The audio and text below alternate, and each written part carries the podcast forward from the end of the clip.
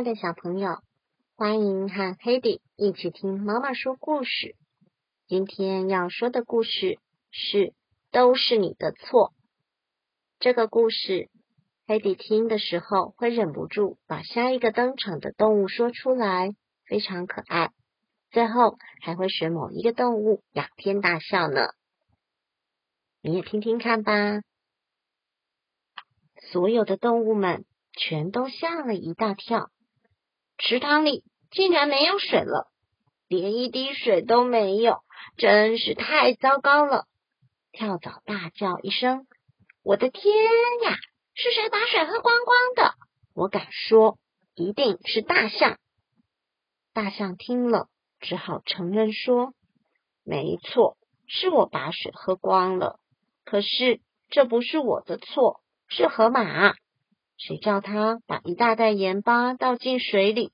等我发现的时候，已经来不及了。盐巴让我越喝越渴，我只好继续喝，一直喝，最后就把池塘里的水全都喝光了。河马，都是你的错！所有动物听完后，都生气的大声吼叫：“都是河马的错！”河马听了。很不服气的说：“才不是这样子，都是犀牛啦！他要我跟他玩捉迷藏，就把我的眼睛蒙起来，害我什么都看不到，才会撞倒袋子，把盐巴撒出来。犀牛，都是你的错！”所有动物听完后，都生气的大声吼叫：“都是犀牛的错！”犀牛听了，很不高兴的说：“哎，你们太过分了吧！”那袋盐巴又不是我放在池塘边的，是红毛猩猩放的。红毛猩猩，都是你的错！所有动物听完后，都生气的大声吼叫：“都是红毛猩猩的错！”红毛猩猩急着解释说：“等一下，如果那时候狮子没有追着我跑，我就不会弄丢盐巴袋了。这袋盐巴是我在人类的村庄捡到的，现在。”我的盐巴全没了，狮子都是你的错！所有动物听完后都生气的大声吼叫：“都是狮子的错！”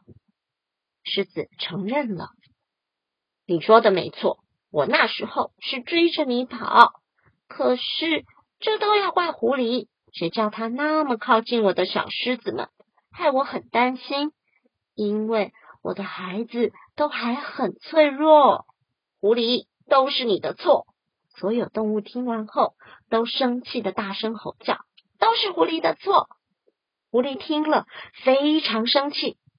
我只是刚好经过那里而已，我没看到地上有只全身土黄色的变色龙，才会坐在它身上。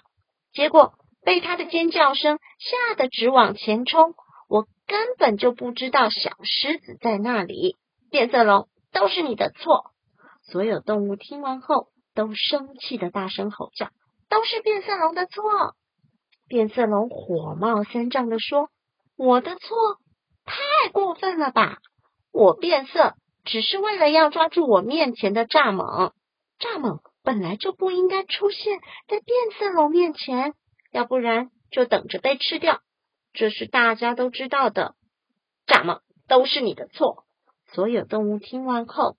都生气的大声吼叫，都是蚱蜢的错。蚱蜢很恼火的说：“我会突然停下来，是为了要把蚂蚁掉在地上的谷粒捡起来。谁叫这只蚂蚁笨手笨脚的，竟然弄掉食物？蚂蚁都是你的错。”所有动物听完后，都生气的大声吼叫，都是蚂蚁的错。蚂蚁听了，很不满的抗议说。才不是这样！你们要把责任都推到我身上，还不简单？我会掉了那颗谷粒，都是因为跳蚤跳到我身上来。倒霉的跳蚤，都是你的错！